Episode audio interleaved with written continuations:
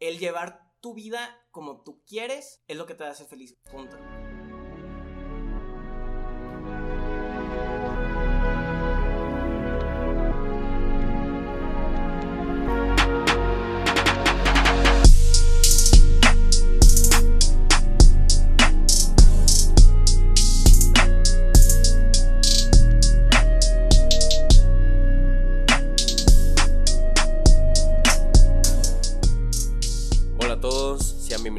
A 19, tu ventana a la cultura urbana. Yo soy anfitrión, Emilio Andrés Galvez, y el día de hoy estamos con los que ya nos siguen aquí desde antes de 19, desde tiempos de EAG más bien, el que es uno de mis mejores amigos, Emiliano Frisoni. ¿Cómo estás? Muy bien, gracias por invitarme, ya hacía mucho que no hablábamos desde más de un año en Italia. Que fue sí, o sea, bueno, en lo, que, en lo que respecta al podcast sí, obviamente, pero es que ya sabes que obviamente 19 terminó, más bien EAG terminó convirtiéndose en 19 y a partir de ahí, pues, o sea, se ha creado de que todo el concepto de la cultura urbana, de querer hablar de arte, de este, de las cosas que nos apasionan y todo este pedo. Pero lo importante es que quiero aprovechar esta primera temporada para hablar de cosas que como que hasta cierto punto dejé inconclusas en EAG o que no me gustaría tratar de que en las siguientes temporadas o de que capaz en el futuro de 19 en el asunto progresivo, ¿sabes? Ok, sí, sí, sí, pues porque me acuerdo que en nuestra última conversación, bueno, de tu podcast, eh, pues fue algo más tranquilo, estábamos, me acuerdo, en Roma, en la calle, platicando, fue algo muy divertido. Pero pues está cool que ahorita ya tengamos un tema por donde guiarnos, más o menos por dónde ir y pues poder de que pues, compartirle, ¿no? A la gente un poco de, de, lo que vayamos a hablar, del arte principalmente, que es lo que yo estudio. Y pues espero que les interese mucho, les va a gustar mucho. Eh, tenemos un gran anfitrión. Gracias. Ah, Andrés, claro. También invitado, pero es que yo creo que es, o sea, muy importante porque, como te he dicho 40 mil veces, güey, o sea, obviamente 19 como que tiene esa dualidad de que es un podcast individual y un podcast con invitados y todo. Pero he sentido que, sí, o sea, de que el concepto de 19, digo que lo he manejado mucho dual, de que eh, temas en solitario, también de que traer invitados y así. Me gusta mucho, pero siento que en lo que se trata, aunque ponle que esa dualidad es muy diferente entre las dos, siento que lo que es importante es que quiero hablar ya sea de cosas que me importan o de personas importantes pero no quiero que se me pase que, ah, nomás porque eres mi compa te invito. o sea, tienes que ofrecer algo a la mesa.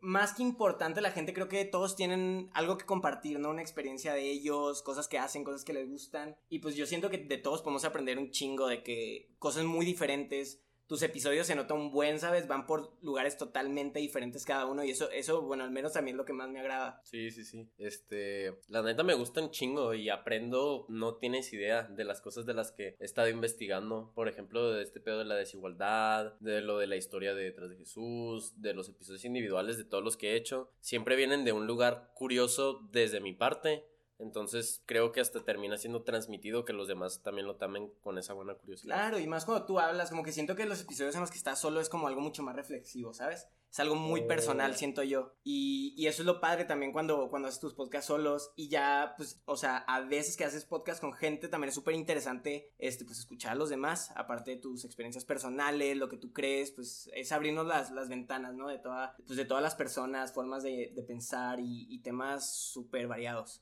Eso sí, pero bueno, como estaba diciéndote antes de aquí empezar el podcast, vamos a tratar que, obviamente, seguimos de que el caminito, haz de cuenta como si fuera un road trip, güey.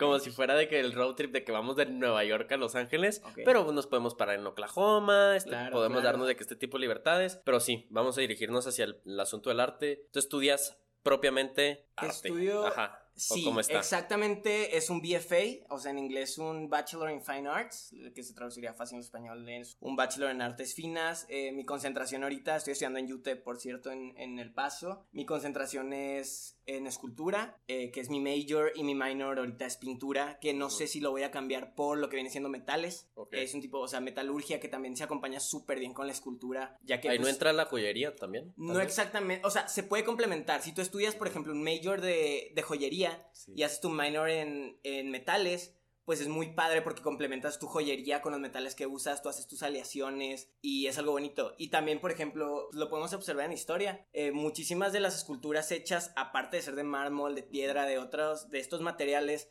muchas son también de bronce, de, de estas aleaciones que hacían antes, ¿sabes? Y es muy bonito porque aparte de que, de que se ve chingón cuando es el bronce, se pueden hacer réplicas súper fácil de esto, ¿sabes? O sea, es mucho más, mucho más comercial en ese sentido. Es muy fácil replicar porque no se hace una escultura, se hacen moldes para hacer esculturas. ¿Sí me ah, entiendes? sí. Está, está muy, está muy, está muy interesante porque algo que me ha hecho mucho pensar de que de tu, de tu estudio, de lo que más adelante te gustaría dedicar y de que lo que también hablaremos en el podcast, es, o sea, cómo eso de que hasta cierto punto puede capitalizarse, comercializarse tal vez, porque, por ejemplo, yo, que me veo de que obviamente una persona que aprecia el arte y tal, por ende tiene que consumirlo hasta cierto punto, aunque ponle que no me gusta la palabra y lo que quieras, pero... Eh, no, pues está bien consumir, güey. No sé. No sé por qué a la gente le da tanto miedo decir ese tipo de palabras con el arte, güey. Exactamente, sí, sí, sí. O sea, es consumir arte, güey, es comprar arte, o sea Entiendo que el arte la gente le quiere encontrar mucho el fondo de las cosas y en vez de consumir diga apreciar y este tipo de, palabras. Pero al final de cuentas sí es un consumo, güey, y es algo muy padre el consumo del arte porque al final de cuentas son, son o cosas visuales o cosas auditivas, todo esto que pues que alegran tu día, alegran todo lo que te rodea y, pues se consume, esto se consume y está perfecto. Pero a mí lo que, más bien a lo que va mi pregunta era si tú crees que, o sea, la persona, pues promedio no tal vez, pero de que con unos buenos ingresos podría empezar a, a, tener arte alrededor suyo. En ¿Estamos hablando de crear arte este o de consumir arte? De consumirlo propiamente. Ok. O sea, porque si, por ejemplo, güey, tú me estabas diciendo esto de la, de la escultura de bronce, pues me acabo de imaginar de que en mi sala a los 35 años claro, claro. Marco Aurelio no, gigante y es, que, y es oh, carísimo, sí, es carísimo. Pero bueno, el consumo del arte, por ejemplo, eh, ¿qué consideramos arte? Primero que nada, ¿es algo hecho por un mm, artista muy famoso o es una simple pieza de decoración? ¿Qué es lo que tú consideras arte? Para mí sí tiene que venir, o sea, para mí el arte tiene que como que establecer esa conexión entre la pieza y la persona. Sí. Entonces, este, yo por ejemplo me acuerdo que en la casa de, de, mi familia en Milán había muchas cosas relacionadas al diseño o este, pues, no sé, a deportes también porque eran cosas que mi familia ya tenía pues hasta cierto punto relación. Claro. Y también de que en mi escuela, en el Montessori, estaba mucho de que el arte renacentista y el humanismo, porque todo se concentra en eso. Sí. Entonces creo que también para eso mismo sirve de reflejo para que tú puedas tener algo en tu casa y no solamente que sea de que no, pues está chido. No, exacto, lo que yo te, o sea, pero sí creo que hay una línea, güey, en lo que es, no sé, una pieza para decorar tu casa y lo que es arte. O sea, porque estamos de acuerdo que una pintura, bueno, no pintura, ni siquiera son pinturas, un print que, que compras en una ah, tienda. Sí, sí, sí, para decorar tu casa. Pues sí, o sea, se ve bonito, es algo visual que es agradable, pero no es arte. No, o sea, no, no. O sea, lo que yo, a lo que me refiero es que, ok, ¿arte qué es? Para mí arte es una pieza creada por una persona que propiamente estudió o al menos tiene estudios básicos de lo que es el arte y sus bases, técnicas, eh, historia, todo esto, ¿sabes? Porque sí, es muy fácil que una persona agarre, no sé, plastilina y te haga una pequeña escultura. ¿Eso es arte? No, pues no, o sea, es que yo creo que no, porque depende también muchísimo de la intención de la persona.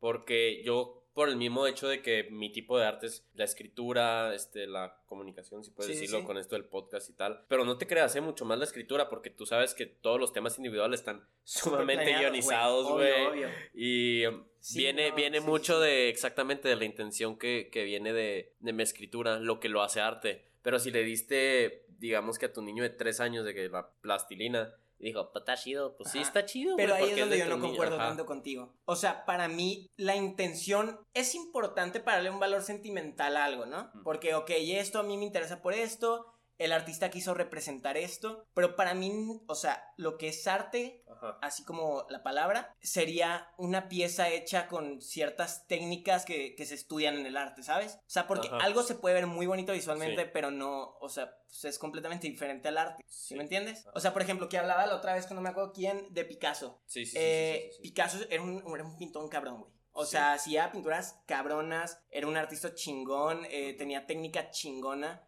qué es lo que le fue pasando después a Picasso, se fue yendo más por el dadaísmo, por todos estos movimientos de, o sea, de, estilos de pintura un poco más controversiales al, momento de verlos y decir que no, qué chingón artista, ¿sabes? Pero es que tenemos porque que venía de una escuela sumamente tradicional. Pero tenemos que estar de acuerdo que Picasso hasta cierto punto se ganó eso, porque cuando Picasso empezó a hacer todo, todos estos tipos de arte, la gente ya sabía que Picasso podía hacer cualquier cosa, güey. O sea, Picasso te puede hacer una, obra maestra de estilo, no sé, neoclásica, lo que quieras, ¿sabes? Así que ahí sí concuerdo en el que hay un valor en, el estudio de una persona. O sea, yo sí puedo considerar el arte de lo que hacía Picasso como arte, por más que lo odio, güey. O sea, no me gusta, se me hace horrible. Eh, pero- Sí. Ajá. Pero está- estamos viendo un Picasso, estamos viendo una persona que sabemos que es chingona, que tiene estudios cabrones, que tuvo maestros cabrones y que tiene toda una historia que, que, pues tiene un soporte de todo el arte que hace, ¿sabes? Sí. Para mí eso es lo más importante, el soporte. Es que también está como, creo yo, ese balance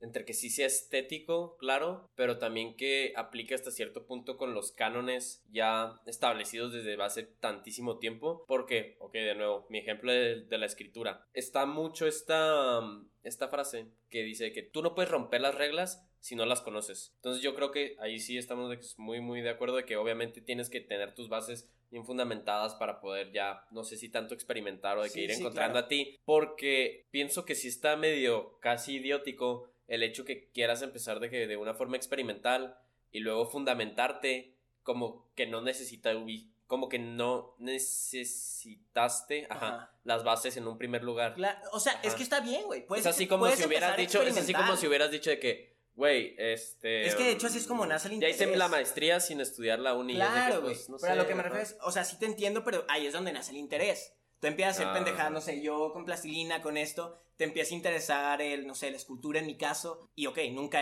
de hecho, aún no hago arte, güey, no estoy graduado, no, no tengo aún mi bachelor, no me considero un artista, ¿sabes? Me Ok. considero un estudiante de arte Ajá. que hace piezas hasta cierto punto que imitan Sí. el arte, imitan las técnicas que me enseñan, güey. Pero, pues sí, ¿sabes? O sea, esta es la base que me refiero de que sí necesitas cosas atrás de ti para poder fundamentarlo. Pero la experimentación es súper importante al principio para encontrar, este, pues, tus intereses. De hecho, justamente, ya que como que cubrimos de muy buena forma, o sea, como que las ideas que tenemos del arte, Sí. ya, ¿qué es lo que más que nada te influencia a ti? Este, en lo que es más o menos el estilo por el que tú crees que vas, o más o menos lo que te termina inspirando más que nada. ¿Cuáles son efectivamente estas fuentes que Sí. podrías llamar de donde te emana mucho de lo que ves? Ahorita al menos que estoy estudiando, no tengo un camino, no tengo de que, ok, quiero, no sé, hacer arte renacimiento. Bueno, sí lo tengo, mi Sí. idea de lo que quiero hacer. Pero Ajá. bueno, ¿qué me inspira ahorita? Ahorita lo que me está inspirando más, cabrón, para hacer lo que hago, güey, es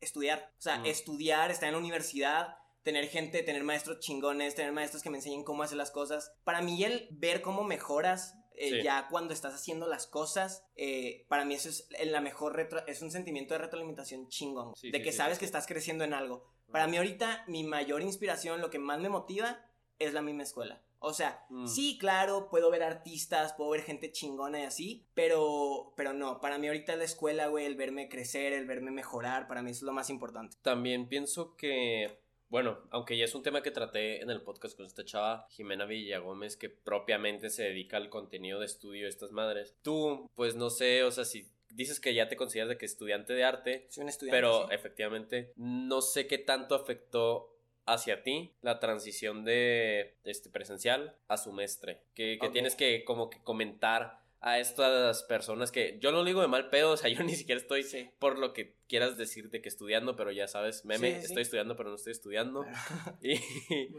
em, que esto iba más que nada de que tú crees que está fundamentado que la gente dice, es que no aprendo, o sea, no estoy aprendiendo. Güey, que-". la neta, o sea, no te voy a decir que yo soy chingón en la uni, Sí. también soy un huevón, soy un procrastinador. O sea, en este momento debería estar haciendo un ensayo que tengo que entregar en cuatro horas de ocho páginas, güey. y Llevo dos. Pero, pero, güey, o sea, lo que te interesa lo vas a aprender en donde sea. Es difícil, sí, es sí, más cabrón, te desconcentras.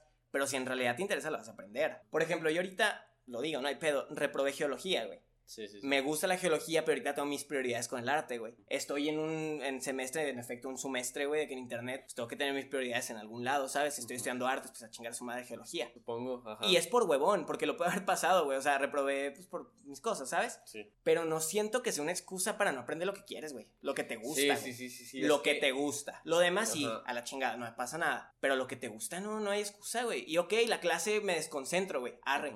Investiga tú, güey. Búscale tú si en realidad te importa. ajá. A eso es lo que yo, yo me refiero con la gente que sí está cabrón, pero no es imposible si en realidad te importa, güey. Pero es que también, no sé si eso está como que más arraigado en el hecho que tal vez personas se pusieron a estudiar cosas que desde un principio no sabían para lo que iban. También. y esto los terminó hackeando. Pero exacto, o sea, esto iba a pasar en presencial o en, o en internet aquí en línea, güey.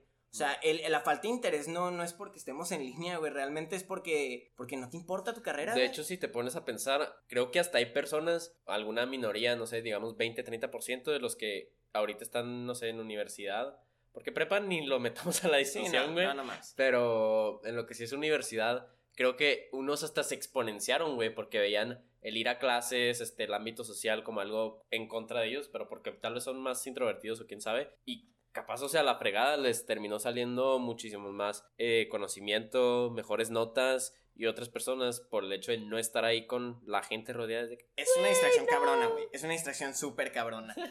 Pero sí la comunicación con un profe, güey, de... en persona es... Eh, o sea, no, no hay nada como eso, güey. O sea, está, está cabrón. Pero pues sí te decía, güey. O sea, la neta, ¿importa algo? Lo vas a hacer. Y tú eres una persona que mm. sabe eso, güey. Llevas estudiando para tu examen de la universidad un chingo de tiempo porque te importa, porque quieres estar ahí. Por más que te la cagues siempre que vas a la UNAM, si te importa, te vale madre lo que te diga. Eso es importante, güey. De hecho, justamente le estaba comentando esto a, a nuestro amigo Jesus, que siento que ya que tú tienes tiempo y dedicación, no, o sea, nadie te puede como que poner un alto. Y es justamente lo que yo tuve todo este rato, güey. Tuve exceso de tiempo, tuve exceso de dedicación y. Güey, tenemos un exactamente. Chingo güey. Ajá, o sea, para que. A eso me refiero con que no es excusa. No, es que te digo que, justamente como estaba diciendo en el, en el podcast de los 20, que. ¿Cómo se llama esta madre? Que eh, la distracción es el opio del siglo XXI. Sí. Y como que no sé, o sea, siempre, sí, sí, sí. El caso es que, o sea, siempre vemos a futuro. De que, no en un año, no en cinco años y la madre. Y todos pecamos de eso. Sí, sí, sí. Todos. Todos pecamos de eso, güey, pero siento que como que vas adquiriendo claridad en que tú no llegas al futuro, sino el futuro llega a ti, güey. Obvio, güey, o sea, cuando menos te esperas ya estás en un año y sigues valiendo madres. Pues, güey, o sea, ¿en qué momento tú pasaste de apenas tu primer semestre, que fue sin... No, tú todavía no empezabas la uni cuando nos vimos en Roma. Ajá. Y ya vas como casi en la mitad o bueno, un tercio, un tercio de tu... Porque también no es como que le he metido mucho, güey. O sea, lo que te recomienda la universidad en Estados Unidos son 15 créditos al semestre, que son 5 clases, porque cada clase vale 3 créditos. Sí. Eh, y yo meto 12. Porque me parece, o sea, también por huevón, la neta, pero porque me parece también algo relajado, güey. O sea, siento que puedo aprender un chingo más de que las cosas que estoy viendo con más tiempo, ¿sabes? que sí. podría ser los 15, podría ser 18. Pero pues yo también necesito mi tiempo, necesito, ¿sabes? Mi tranquilidad, güey. Estoy en la uni, estoy en Estados Unidos. Y tengo la libertad de que en Estados Unidos puedo elegir mis clases como quiero. Sí. O sea, está cabrón. Pero, entonces, ¿esto hasta cuándo te haría que más o menos terminaras? ¿Y qué tanto afecta eso de que en tu proyecto de vida, de aquí En mi proyecto de vida no afecta mucho, güey. O sea, yo tengo tiempo, mira, yo espero... Pero es justamente lo que estamos hablando, güey. Creemos que tenemos tiempo. Sí, sí, pero... ¿Realmente tenemos tiempo? Pues que, güey, tú no sabes si te vas a matar mañana, o sea, no sabemos, ¿sabes? Pero lo que yo quiero es salir de la uni sabiendo las cosas bien, güey. Yo no me quiero graduar nada más por graduarme. O sea, yo me podría graduar en, desde que empecé el año pasado, de ahí a partir de tres años. Lo podría hacer. Podría meter más créditos, pero ¿cuál es el punto, güey? Si voy a salir sabiendo a medias. O sea, prefiero durar, que normalmente duraría creo que cuatro años, prefiero durar mis cuatro años y medio, que es un semestre más en realidad, con mucho más tranquilidad mis días, güey, las clases más a gusto, este, ¿sabes? Y poder enfocarme más a lo que estoy viendo, güey, porque también está cabrón. Imagínate tener una clase de diseño, una clase de dibujo, una clase de escultura y una de cerámica en un semestre. ¿A qué le vas a poner más atención? Sí, yo a la escultura. Pero también es importante saber cerámica. En el mundo del arte, de las artes finas más que nada. O sea, sí creo que necesitamos ese tiempo, güey, para, pues, para ver las cosas con calma, ¿sabes? Sí, sí, sí. O sea, por eso mismo que como que hemos estado siendo criados en, el, en una cultura en el que del inmediato y tenemos a pues, toda la historia marcándonos que lo que realmente te hace maestro de cualquier cosa a lo que te dediques es la dedicación respecto al tiempo que le dedicas. Exacto. Y aquí queremos que todo se dé de que... Pero ahí es donde estamos chocando, güey. Porque tú dices, ok, creemos que tenemos todo el tiempo del mundo. Ajá. Pero también estás diciendo, ok, pero también somos una generación que quiere lo inmediato, güey. Quiere las cosas ya, güey. Está muy raro, güey, porque queremos siempre las cosas ya. Ya quiero saber esto, ya quiero hacer esto, ya quiero trabajar en esto, ya quiero ser chingón. Pero al mismo tiempo somos unos huevones, güey. Y decimos, ok, ya lo quiero hacer. Pero, qué hueva. Pero qué hueva, en un año. O sea, como que estamos en este pedo de, de, güey, sí lo queremos ya, pero, pero qué hueva y lo hacemos después. O sea, y eventualmente así nunca vas a hacer nada, güey. Pero es que por eso mismo es de que, ponle, tú y yo ya lo acabamos de expresar. Sí. ¿Sabes? Y creo que dentro de los dos que estamos en esta conversación, uno actúa más en ello que en el otro. Pero no es de que haya así de que muchísimo pedo. Porque dentro de mi proyecto de vida no afecta y dentro del tuyo tampoco. Exacto, güey. Yo... están esas dos, este, como que Y visualizaciones. mi proyecto no es un proyecto Ajá. de huevón, ¿eh? Que mucha gente pensaría que no, pues que este güey no quiere hacer nada. No, güey, o sea, mi proyecto que tengo a mediano plazo, largo plazo, es un proyecto interesante, güey. Que la neta yo creo que está chingón. Arre, arre. Y la gente me ve y me dice, güey, es que tienes mucho tiempo libre, ¿cómo lo vas a lograr? Si te ves, ¿sabes? Güey, porque así yo hice mi proyecto, yo lo organicé de cierta manera en la que puedo disfrutar Ajá. mucho mi tiempo, güey, pero a la vez que en, unos cinco años voy a estar completo, güey. ¿sabes? O sea, también fue, ¿no crees que fue de que, ay, no, así que hueva? Sí. O sea, fue una planeación mía de años, de estar en prepa, pensar qué voy a hacer y luego salir y luego este, entrar a uni. O sea, es algo que tengo planeado, güey. Pues es que también em, requiere en parte apertura para, o sea, las cosas que quieres hacer, digamos que en el Inter, ¿no?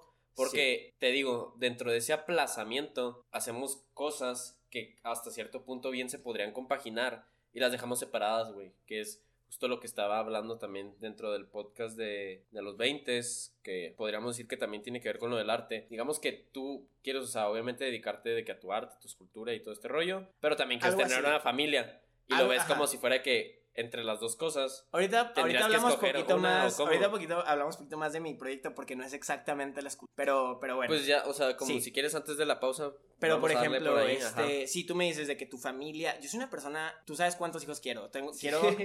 ocho hijos, quiero un chingo de hijos, güey, quiero una familia grande, güey, quiero dedicarle Ajá. mi vida a mis hijos, güey, a mi familia, güey, quiero, ¿sabes? Ajá. Y la gente me dice, güey, o sea, está estudiando, espérate a los 30, porque pues ahorita está esta idea de la raza que te Sí, casas sí. a los 35 La y tienes hijos a los errónea 40. idea, ajá. Pues errónea no errónea, güey. O sea, está. Lo que está erróneo es que te digan, esta es la idea de ahorita, güey. Arre, tenés idea, güey, pero hay gente que queremos tener hijos jóvenes, güey. Hay gente que nos queremos casar jóvenes. Y yo esto lo he dicho desde hace años, desde que tenía Ajá. 15 años, de que era un lepito, güey. Que bueno, sigo estando chiquito, güey, tengo 20. Ey. Pero este es mi proyecto, güey. O sea, yo en 6, 7 años ya me veo trabajando, graduado y ya empecé una familia, güey. Y, y tal vez no se dé, que no hay pedo. Pero ahorita ya me estoy enfocando en eso y lo estoy buscando, güey. ¿Y crees que dentro de esa búsqueda vas a estar implementando, bueno, no tanto también de que dentro de esa búsqueda, sino em, ya que digamos que tienes de que tu familia y así, y de que eventualmente tienes a tus ocho lepes, ¿crees que estarías implementando cualquier cosa que se te haya inculcado a ti hacia ellos y luego también cualquier cosa del arte? O sea, ¿cómo? ¿En qué sentido estás diciendo? O sea, la primera parte, explícame. Primera parte es, ¿qué cosas de tu familia aquí, o sea, Sí. tú les quisieras transmitir? Ah, ok, ya. Y luego, ¿qué cosas tuyas Sí, sí, que en parte vienen del arte les quisieras inculcar? Pues yo que quiero transmitir a mis hijos, güey, la libertad, güey. O sea, a mí mis papás siempre me han dado un chingo de libertad. Por eso estoy estudiando artes, mamón. O sea, muy poca gente neta, sus papás le dicen, ah, ponte a estudiar artes, güey. No vas a comer, mamón, lo más probable, ¿sabes? no quiero comer. quiero comer, no hay pedo. Pero, este, eso es lo que yo quiero de mis hijos, güey. Si mi hijo quiere estudiar agronomía, pero lo que quiera, güey. O sea, arre, estudialo, güey. Y yo te lo pago, no hay pedo, güey. Porque para eso te tuve, ¿sabes? Pero yo nunca voy a imponerle a mis hijos, güey, si quieren ser artistas, si quieren ser, no sé, güey, futbolistas, si quieren ser, eh, ¿sabes? O sea, Ajá. siento que su camino de vida ellos lo eligen. Obviamente los valores y eso, pues los tenemos que meter nosotros, güey. Porque también esperan, muchos papás esperan que en la escuela les enseñen todo eso. Claro que no, güey. Es que sí está bien O curioso. sea, en tu caso, ajá. ¿qué es lo que quieres inculcarle a tu familia? Para mí creo que justamente algo muy importante es como que la pro- el propio discernimiento de, o sea, como siempre digo aquí, justamente de que en el podcast, o sea, de que abrir tu ventana a la cultura urbana, ver qué quieres tomar, qué no quieres tomar, entender qué piensas, por qué lo piensas, qué haces, por qué lo haces, porque siento que mucha gente, y no es, bueno, ponle que sí de que mal pedo, pero porque siempre tenemos esta idea de que es como si fuera en automático. Justamente te digo Justo, de que, justo. ajá, de que las cosas van pasando así y yo pienso que no. O sea, de hecho está esta idea que se me hace interesante, cómo es que la suerte son las cosas que nos pasan, pero la habilidad son las cosas que nosotros hacemos, que pasen. que pasen, claro. Ajá. Y eso se me hace de que es súper importante Ajá. porque hay muchas cosas que como tal, aunque he sido de que sumamente privilegiado de lo que quieras, eh, yo sí tengo muy en claro que hay muchas cosas que yo he hecho por mí mismo. Claro, güey, o sea, que la gente te diga que no, pues que eres un privilegiado porque naciste en una familia con este dinero. Cállate, güey. O sea, te están diciendo que todo lo que tú has hecho no vale. O sea, eso, Sí, es, sí, lo- sí. eso es lo que a mí me molesta, güey, ¿sabes? Ajá. O sea, sí, güey, Pero pues, gracias. ¿qué has hecho tú? Que yo en lo personal, Sí, o sea, de que poniendo el ejemplo. claro. yo me he ganado una universidad, güey, el entrar a una universidad, mis calificaciones, güey, he trabajado, he conseguido cosas. No te estoy diciendo que he conseguido, no sé, güey, uno, o sea, Un no he negocio. hecho- claro, o sea, no he hecho, tenemos 20 20 años, ¿sabes? A eso me refiero con que, ok, sí tenemos que ver a futuro, pero vámonos tranquilos. Es que sí, porque, veo gente de nuestra edad que quiere empezar su negocio así, qué chingón, güey. Pero es que también tenemos gente, güey. Espérate, es que te, también. Es que es súper interesante, ya de que casi de las ideas para terminar esta primera parte. Súper interesante cómo al mismo tiempo vemos a este, ¿qué será, güey? De que 3, 5% a lo mucho de nuestra generación que está muy este, concentrada, cualquier cosa que sea de que negocios o capaz esté muy metido en cualquier este aspecto que va más allá de ellos mismos y otra gente, güey, que sigue teniendo dramas de prepa, o sea, que sigue. Uy, pero no está O sea, no, no tomándolo. O sea, es que yo. Ah. Es, es raro. O sea, porque si ves gente de nuestra edad muy madura, güey, que está haciendo proyectos en su vida muy chingones. Y vemos gente pues, prácticamente en prepa, güey. Sí, pero, pero no siento que sea algo malo, güey. O sea, a lo que me refiero es, una forma de llevar su vida diferente. Les van a venir, claramente las, sus, recompensas, güey, van a venir después. O sea, no pueden esperar una misma recompensa que la gente que se está partiendo la madre ahorita al mismo tiempo. pero creo que ni les interesa, o sea, Exacto, es que no les importa, güey. Y está bien, eso es parte de su proyecto hasta cierto, o sea, proyecto entre super comillas, porque posiblemente ni lo hayan pensado, güey. Pero es su proyecto a corto plazo, espero que a corto plazo y no a largo, güey, porque si no valieron madres. Pero, no sé, güey, siento que aún estamos en esa edad que ya casi vamos a salir de esa edad de que podemos disfrutar esas pendejadas tipo prepa, güey. Porque después va a ser pura hueva, güey, pura chingada, ¿sabes? o sea, a eso me refiero yo con que, ok, sí, parece que están en prepa el pedo, pero güey, es que ya. Pero es que hay de dramas a dramas, es que hay de dramas a dramas. También tú no seas un maduro, obvio, obvio. O sea, que es eso de estar de que preocupándote, o sea, idióticamente, ¿sabes? De que por ejemplo, te digo, tú te ves de que muy concentrado con tu estudio, con tus amigos, con forma de ser. Yo también lo mismo, pero más, obviamente más metido en 19, en mi arte y todo este coto. Claro. Y veo gente que está siempre, lo voy a repetir siempre, yo creo que en estos episodios nos vemos más reflejados en los demás que reflexivos con nosotros mismos, güey. Y eso es lo que me choca. O sea, hay tanta gente que se fija en que hizo tachita y güey, a veces y Tú dices, sí, estos huevones que parecen en prepa. Tú estás haciendo tus cosas chingonas y de repente este güey ya tiene más cosas que tú, ha ganado más cosas que tú, ha hecho más cosas que tú. Y tú nunca lo viste, siempre dijiste, ok, este es el huevón que le vale madre, está en prep, parece que está en prepa, güey, hace su desmadre. Y de repente es el cabrón con que le sale una idea chingona y se fue para arriba, güey. ¿Pero por qué? Pues porque son ideas chingonas, güey. O sea, una persona, o sea, lo chingón de una persona no se basa, que también, o sea, es crecer, es estudiar, es generar, es todo el aprendizaje, ¿sabes? El, Pero a veces simplemente le das algo, no te ves y golpe de suerte, porque también requiere esfuerzo, güey. Sí. Pero del, de las cosas que en un 1% te van a hacer chingón, eso le pasa a muchas personas que decimos, ok, es un pendejo, sí. Y de repente están arriba de nosotros. ¿Sabes qué analogía está buena que se me acaba de venir a la mente? Es como el juego de ajedrez. Digamos que tú y yo, hasta cierto punto, lo estamos viendo como si esta gente fuera peones, ¿no? De que nuestro tablero es la madre. Exacto. Yo me veo muy alfilcito. Sí, tú te verás muy, rey, muy rey, güey. O sea, yo me siento un rey. Y en una de esas, el alfil el peón, ajá, el peón puso el jaque, O sea, te, hace la reina, no, güey, o llega el alfil, se hace reina y te jode. Sí. O sea, a eso, a eso me refiero con que, sí, güey, o sea,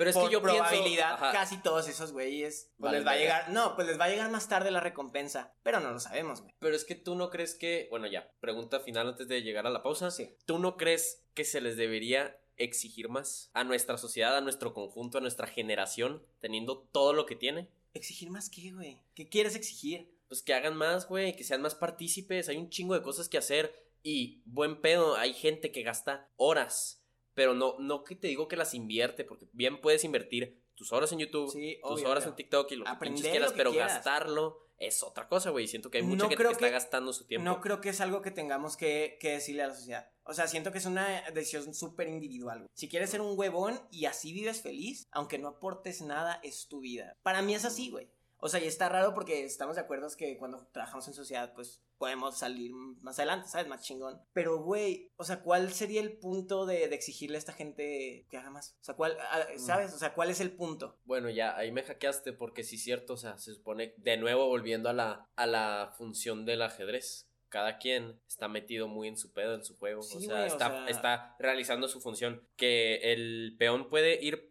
un pasito por un pasito, pues sí se va un pasito por un pasito. Que este güey se va diagonal, diagonal. Y no te estoy diciendo que todos somos iguales de útiles, ¿no, güey? O sea, hay gente que es más útil que otra y no pasa nada. Pero si quieres ser menos útil, pues estupendo ser menos útil. También vas a tener menos, posiblemente. Ah, ah, Tal vez vas a vivir peor, güey. O sea, a esto me refiero. Como lleves tu vida, va a ser tu recompensa. Perfecto, se me hace un gran punto para terminar esta primera parte. Luego ya vamos a estar discutiendo más sobre el racionalismo y el sentimentalismo del arte la inclusión en el arte incluso también, incluso cosas que evitar en el mismo. ¿Te parece si nos tomamos una pausa? Perfecto, Milanes. Ahora pues.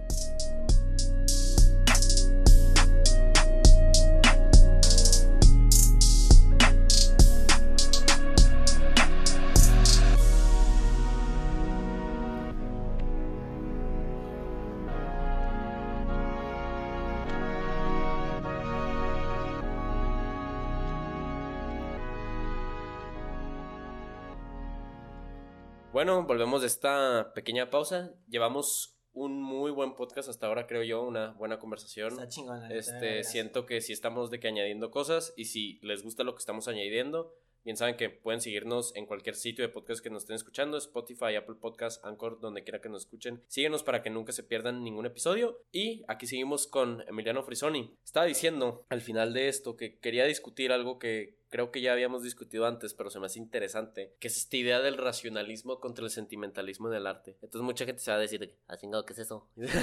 y más que nada va hacia, de hecho, algo que estábamos comentando al principio, o sea, de que, ay, es que está muy bonito, y madres así, o incluso de que, o sea, los significados que le damos nosotros mismos al arte o al artista o la sociedad como tal, o sea, ¿cuál es el valor más importante entre estos dos? A la hora de ver arte. Ok, este, por ejemplo, lo que hemos, lo que estás mencionando, lo que vemos bonito, güey.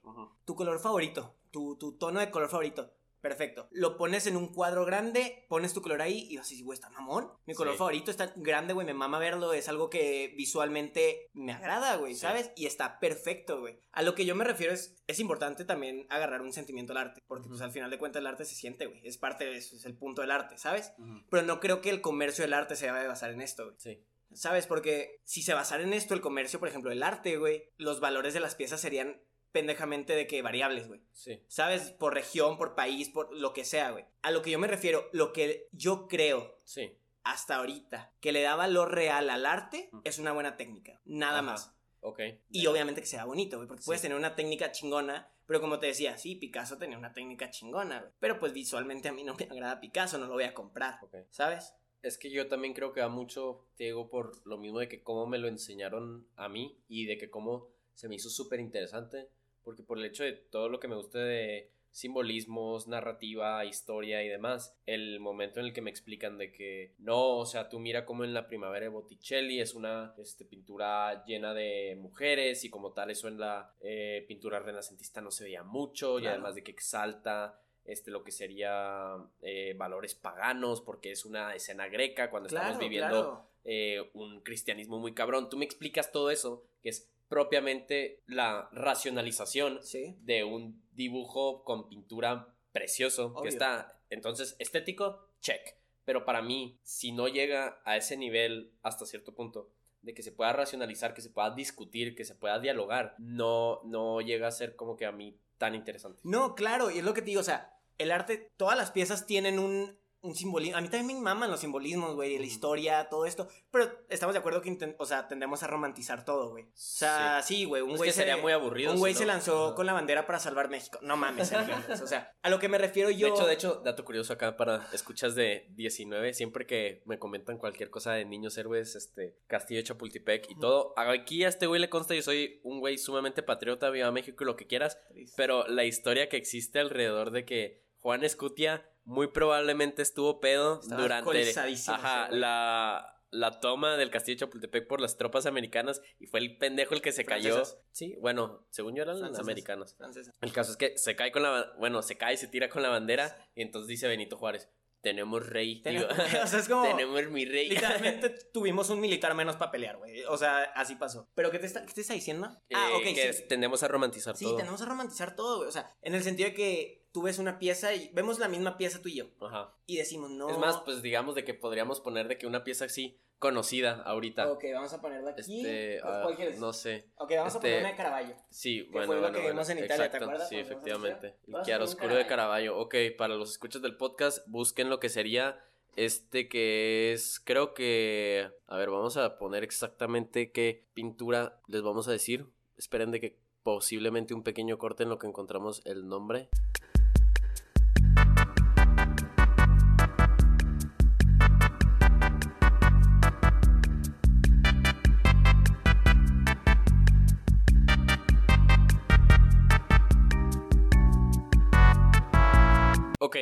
Encontramos la pintura que vamos a diseccionar. Agarren su celular o su computadora si la tienen ahí cerca. Tenemos lo que sería la vocación de San Mateo, se llama. Ok, vamos a empezar a diseccionarla, güey. Primero, yo sé que San Mateo, por lo que tengo entendido, era cobrador de impuestos. Sí. Entonces vemos que acá están estos güeyes bien vestidos y andan efectivamente cobrando impuestos. Es chistoso, güey, porque estamos hablando de la época de Jesús, ¿no? Sí. Este, una época que quieres, el año 29, el año 25, ¿no? Ajá.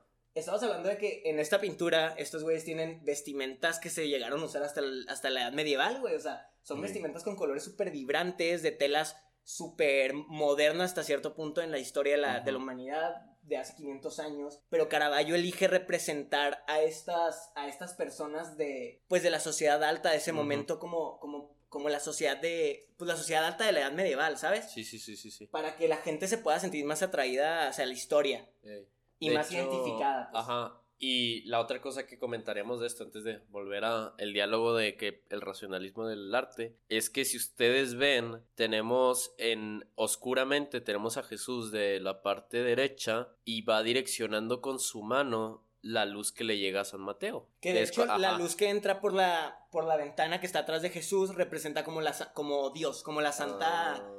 ¿Cómo, se dice? Yo, sí, sí, sí, la providencia. Sí, es como el que ahí está Dios. Eso es lo que está diciendo. Dios entra por aquí, está atrás de Jesús como diciendo, aquí está mi hijo, aquí estoy poniendo a mi hijo. Y Jesús está apuntando a San Mateo con su mano directamente y podemos ver que todos los otros güeyes están como, ¿qué pedo? Porque este güey sí es un lacra. Sí, de hecho, podría llegar a decir que Jesús de hecho, Jesús ahí es el que está vestido mal comparado con los otros güeyes. Entonces viene a romper el status quo desde es lo ese que momento. Hacer Caravaggio, güey. O sea, que en realidad vieras muy, muy fácilmente. Porque de hecho, al menos Jesús con su acompañante, que la verdad no me acuerdo quién es, si están vestidos como en su época. Ajá. Y los otros no. Y ahí es donde hace el contraste Caravaggio de a la madre, este, o sea, Acá es muy diferente todo, ¿sabes? Sí, sí, sí. Estos güeyes son personas completamente diferentes. Este pedo se puso real, claro. básicamente. Y lo que está haciendo Jesús, pues es apuntar a este güey, este, decirle que, pues tú te vienes conmigo. Eso es lo que Jesús le está diciendo. Tú te vienes conmigo y todos están diciendo que porque este güey, ¿sabes? este güey roba, este güey le quita dinero a la gente. Pues como los impuestos, ¿no? pues literalmente, es un eh, tristemente. Y bueno, eso es un bonito ejemplo que podemos poner. Ajá. ¿Y qué es lo que quería representar Caravaggio aquí? Literalmente eso, güey. Sí. O sea, no hay más que sacarle. Sí, también podemos ver, por ejemplo, en este, el, la persona que está sentada hacia la espalda de nosotros. Ok. Que está enfrente. Este güey tiene la espada en su parte de atrás lista ah. para sacarla. ¿Ah, sí? Sí. Ah, sí, cierto. Que la tiene, y la tiene en la, en la primera visión de, del espectador. Ajá. Y eso también. Está en primer plano, exacto. Está en primer plano y es como algo súper significativo de la pintura de, de que a la madre este güey es de que es un threat para nosotros, ajá, ¿sabes? Está, ajá, ajá, es una amenaza, exacto. Literalmente ese y lo era, y lo era. Y, lo era, güey. Y, literalmente ese es el significado de esa pintura, güey. O sea, que un mamoncito te quiera llegar y decir, no, es que Caravaggio quería hacer que la ventana. Cállate los hocico, no es cierto, güey. O sea, no pongas palabras en, en, la boca de un güey muerto, ¿sabes? O sea, así no funciona.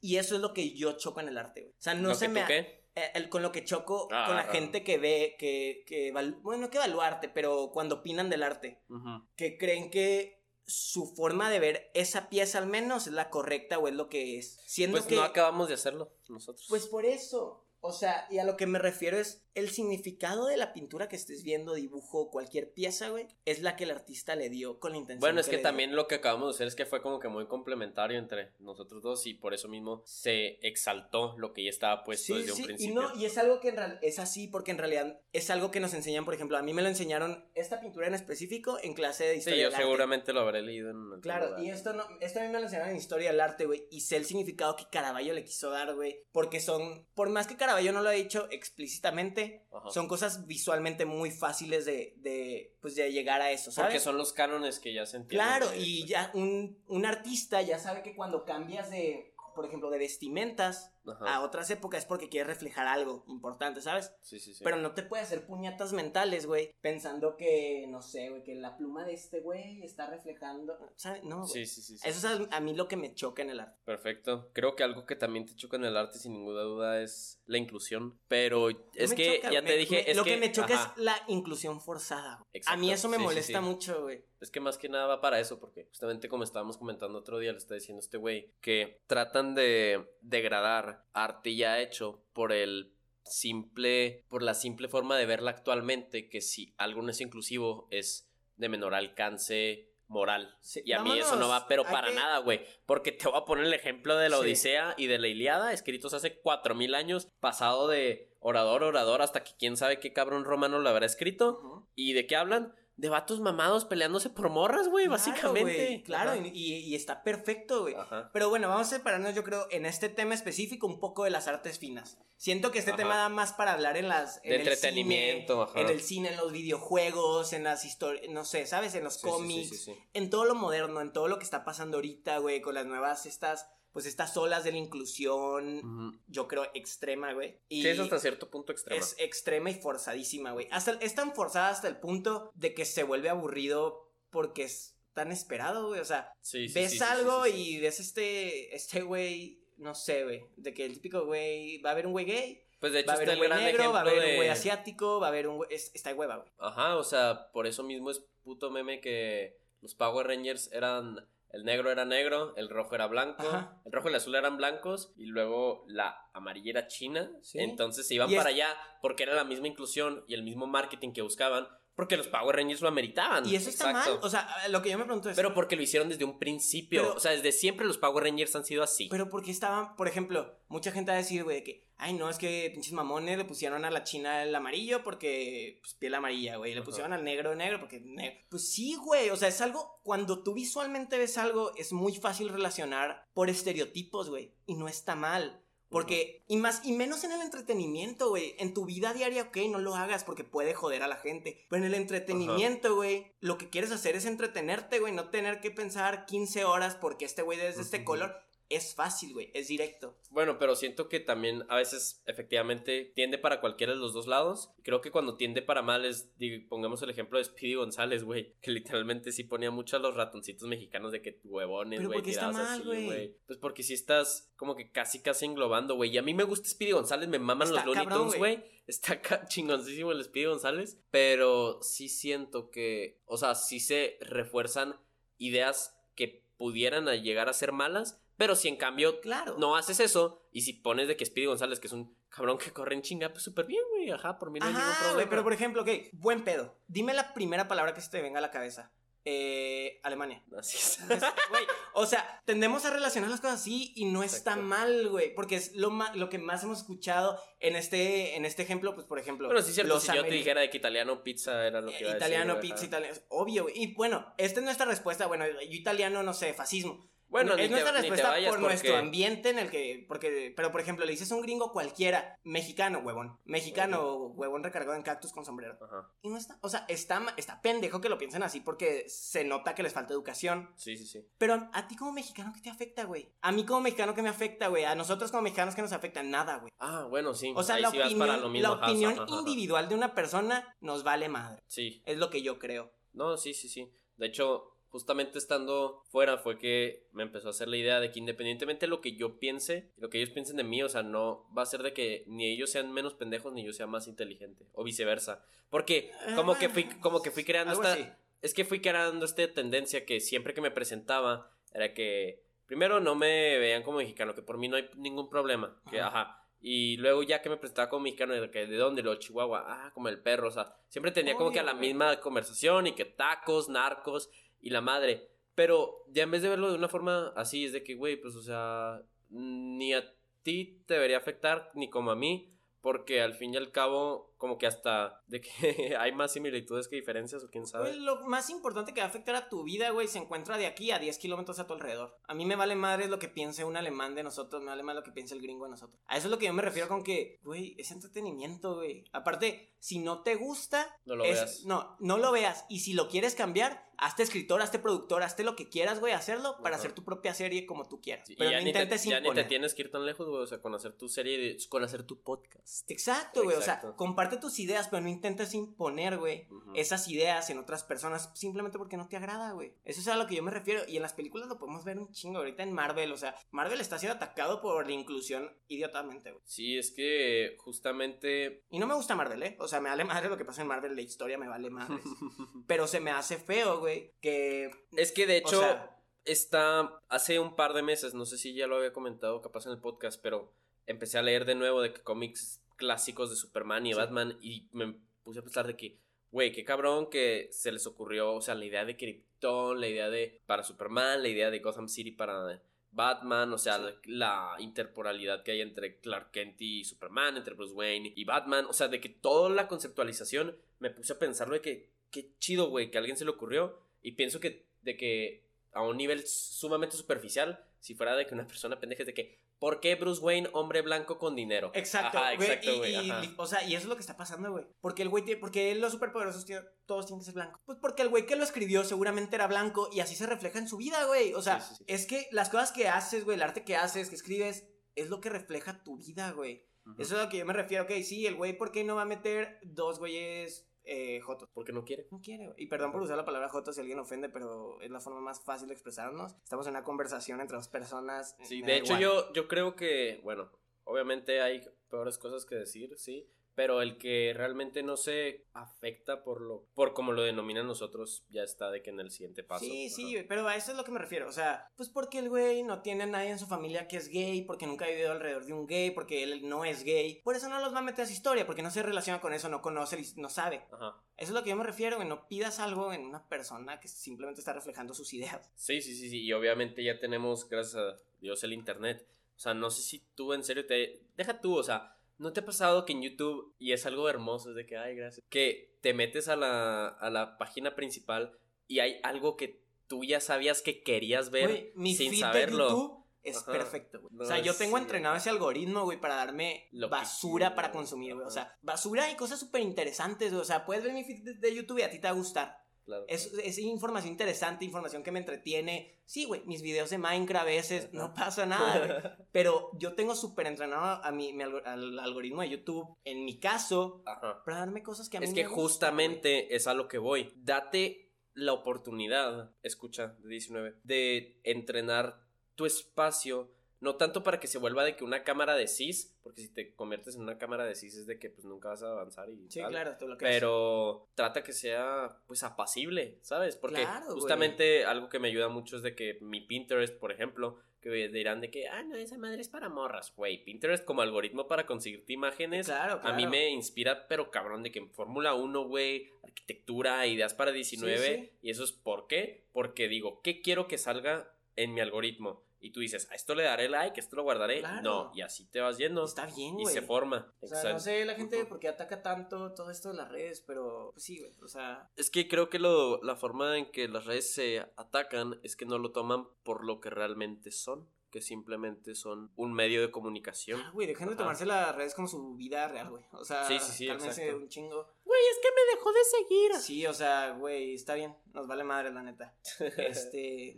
Pero sí, yo creo que nos desviamos poquito la inclusión, pero creo que abarcamos bastante bien, más o menos, qué pero opinamos Ya llegando casi a las conclusiones del, del, podcast, otra cosa sería, ¿qué es algo que tú quisieras tratar y qué cosas quisieras evitar en tu arte de aquí a, a lo que vayas haciendo? ¿Qué quiero tratar? O sea, bueno, déjame te explico un poquito mi, mi, plan a futuro, ¿no? Porque no lo he de Hecho, estábamos diciendo. Este, estoy estudiando escultura, artes finas. Eh, no quiero ser escultor como tal, güey. Yo no quiero ser una persona que se dedique a hacer arte, a esculpir. Después de esto, mi plan es irme a Italia ya. Bueno, que ya me voy a ir el próximo semestre seguramente a terminar mi carrera. Pero ya me quiero ir allá hacer mi especialización en artes sacras. Que muchos dicen, no mames, ¿cómo haces artes sacras, güey? No eres católico. Me vale madres, güey. Me gustan, están bonitas, güey, y es arte chingón. Exacto. Este, quiero estudiar artes sacras, me encanta, güey, en Florencia, obviamente.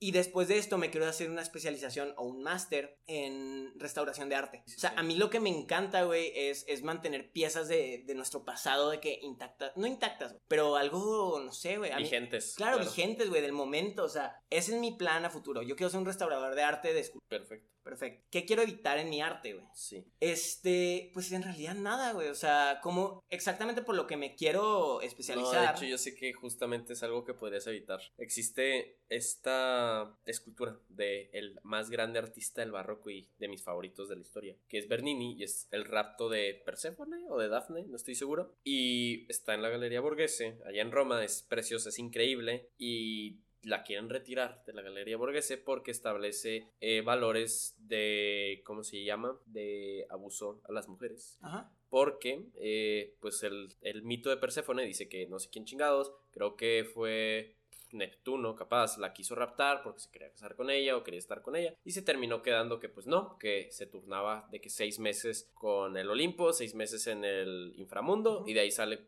la primavera y el verano y el otoño y el invierno. Estamos de acuerdo que estamos hablando de dioses que no existen, güey. Sí, y hay personas que quieren retirarlo y que se les hace curioso que siempre eh, las mujeres en las esculturas en brazos o madres así. Güey, si no les gusta que ellas hagan arte, güey. O sea, y no les tienen como una forma de atacar. Si no te gusta algo, como decía ahorita, hazlo tú. Sí. O sea, ese güey se ganó un espacio en ese museo, güey. Y porque gente esté atacando eso, güey, pues no está bien, güey. O sea. Pero es que yo creo que ni me hubiera dado cuenta si no me lo hubieran dicho. Sí que hay muchas cosas que están de que eh, debajo del agua en, nuestra, en nuestra sociedad y en nuestros mecanismos, pero siento que justamente por eso el arte está de que a un nivel casi de que religioso, sacro, teológico incluso, que don't talk about it, de que no hables de ello si estamos hablando de piezas de 400, de 500 años y luego de que ¿Por qué las esculturas de, los aztecas eran mujeres chichonas? Pues, ¿qué quieres, cabrón? O sea, que las tenían, güey, y al güey le gustaba visualmente y lo hacía, güey.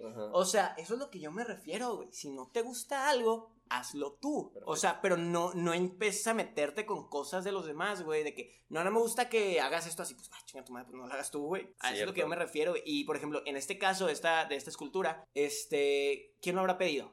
Eh, no sé, un cardenal. A eso, ¿quién lo pedido? La sociedad realmente que va al museo, la gente que va al museo a verlo, seguramente no tiene ni puñetera idea de lo que significa, güey, la pieza. O algún mamador, activista, seguramente, que vio la obra y le sacó su significado por donde aquí. Pues que, güey, es que te lo juro, ves la historia, ves la historia y es de que Cardenal Borghese le dijo, hazme esta escultura, güey. Y, y Bernini necesitaba rifarse porque ese cardenal era eh, pariente del Papa y quería entrarle machín, pues se rifó con una escultura increíble con detalles basadas en un mito greco-romano porque es de, ajá, porque es de lo que está basado todo esto y venimos dos, sí, no, 400 años después a querer cancelar. O sea, es como si yo quisiera joderme al Quijote, que es lo que estoy leyendo ahorita, porque hay varias instancias en el que el Quijote se pone súper simp con su morra, güey. Pues es que eran esos tiempos, cabrón. Si no eras este un eh, cosechador de papas, ibas a ser un caballero y por ende tenías que andar de simp, güey, porque si no, ¿cómo ibas a soportar las madrizas que te ponían? Y te aseguro, por ejemplo, en este caso, si no hubiera sido por esa pieza, no hubiéramos entendido hasta cierto punto algún pedacito de la mitología. ¿Sabes? Tal vez por esa pieza sabemos cierta información de el por qué este dios con este dios y que dio a esto. O sea, esta, es, es algo visual, güey, que también te da una historia de algo del pasado, ¿sabes? y eso es importante, güey. O Porque el que no conoce su pasado está condenado. O sea, a mí lo que me pasa es que el querer censurar algo, güey, es, es, estúpido. O sea, para mí la censura es estúpida, güey. Sí, la censura es, es, y también lo pudimos ver en la, También lo pudimos ver en la iglesia católica, güey. Cuando la capilla Sixtina, los que han ido y los que vayan a ir, todos tienen tapado su, su cosita ahí, güey. O sea, porque era, era, una, era una, pues una pintura chingona, muy bonita, que sigue siendo, güey. Pero llegó un papa, que la verdad no me acuerdo qué papa fue, me lo explicaron, no me acuerdo. Y dijo, no, güey, este está muy feo. No quiero pipis en mi iglesia. O sea, borren esa madre. Y se borró y ahorita vas, güey, y ves ahí los trapillos que se ve que, se, que están puestos arriba, güey, porque si los ves bien se nota que esa parte, o sea, que esas madres no son parte de la pintura. Y pues no dices, ay, no sé, bien feo. Pero pues se hubiera visto bien chingón, una pieza original, sin modificar. Pues por eso mismo ahí entra para que veas cómo el Vaticano era la productora de Hollywood original. Que si al director no le gustaba la idea, estaría de que no, otro director, o le cambian, o le hacen otra edición. Y ahí tenemos a los fans pidiendo por cuatro años a que, que saquen la Liga de la Justicia como realmente era. Y la sacan y está. Sí, claro. Pero pues perfecto. Ya terminando lo que sería este podcast, le pido a todos los invitados de 19 que nos dejen una frase, un consejo y el interés que traen ahorita. ¿Con qué frase te guías tú en lo que haces, en lo que piensas y más que nada todo esto. No exactamente una frase, güey, pero un estilo de vida, una, una forma en la que yo pienso para hacer las cosas. Para mí, güey, o sea, la, la libertad de cada persona es, o sea, importante, cabrón. Es lo más importante de ti, güey. Y yo lo he visto, o sea, por ejemplo, con la gente que, que se influye mucho por sus familias. La gente que más veo reprimida, güey. Es la gente que más veo triste. Un güey que está estudiando medicina por, porque su papá es médico. Para mí, la elección de cada uno por más que tus papás te vayan a decir o cualquier persona, tus amigos, no, güey, eso no te va a dar de comer, no, güey, no o sea, el llevar tu vida como tú quieres es lo que te hacer feliz, punto.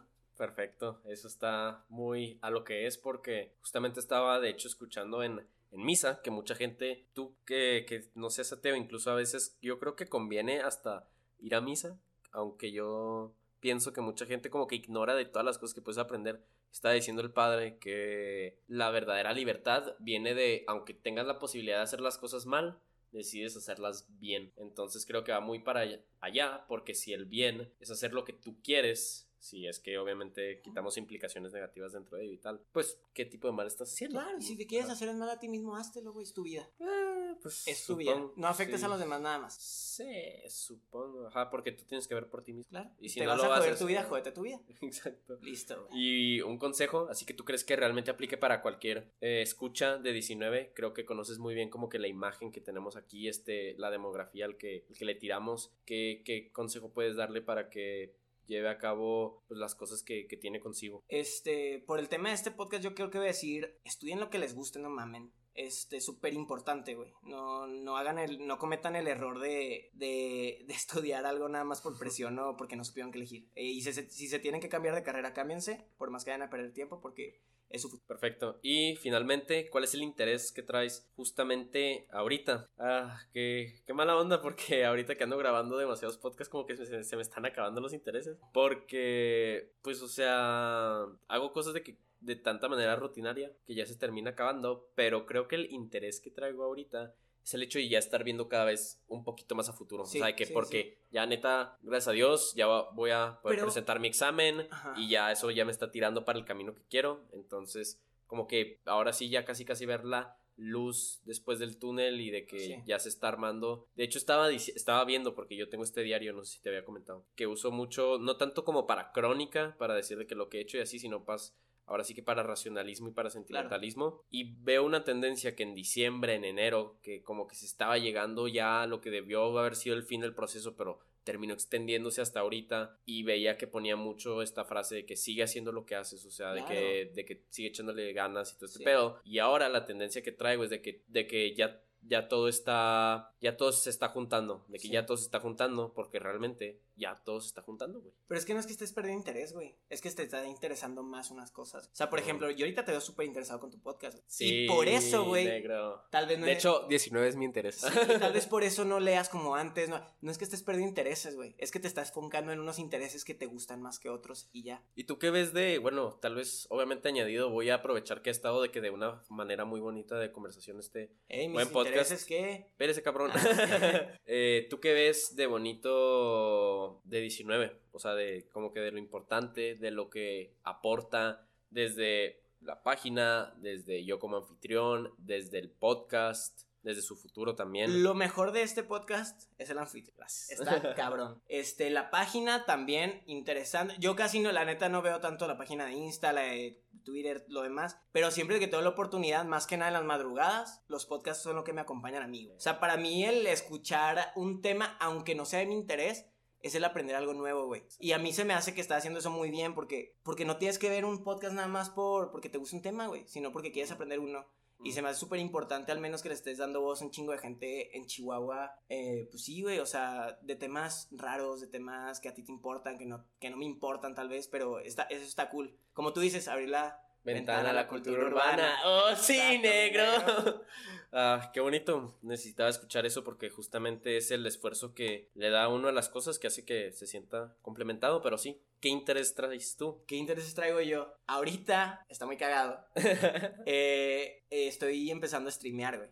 Ah, o sea, yo siempre he tenido este amor estúpido por los videojuegos, por el entretenimiento en línea, los youtubers, el stream, todo. Y hasta ahorita estoy empezando a, intentarlo, ¿sabes? O sea, no, no planeo vivir de esto. O sea, es un hobby, me la paso toda madre. Estoy streameando en Twitch, por si me quieren ver, Emile F. Oh, este. Y pues sí, ahorita es un interés muy padre que tengo, güey. La neta es súper divertido y, y no sé, me lo estoy pasando muy padre. Es que justamente es ese, esa iniciativa que le das a hacer las cosas que tú por ti mismo te gustan, que te lleva a otro lado, güey, porque tú ves a mucha gente que le mama hacer ejercicio, le mama jugar básquetbol y aunque esté jugando en, la cancha de su parque, güey, o sea, se la pasa pero increíble.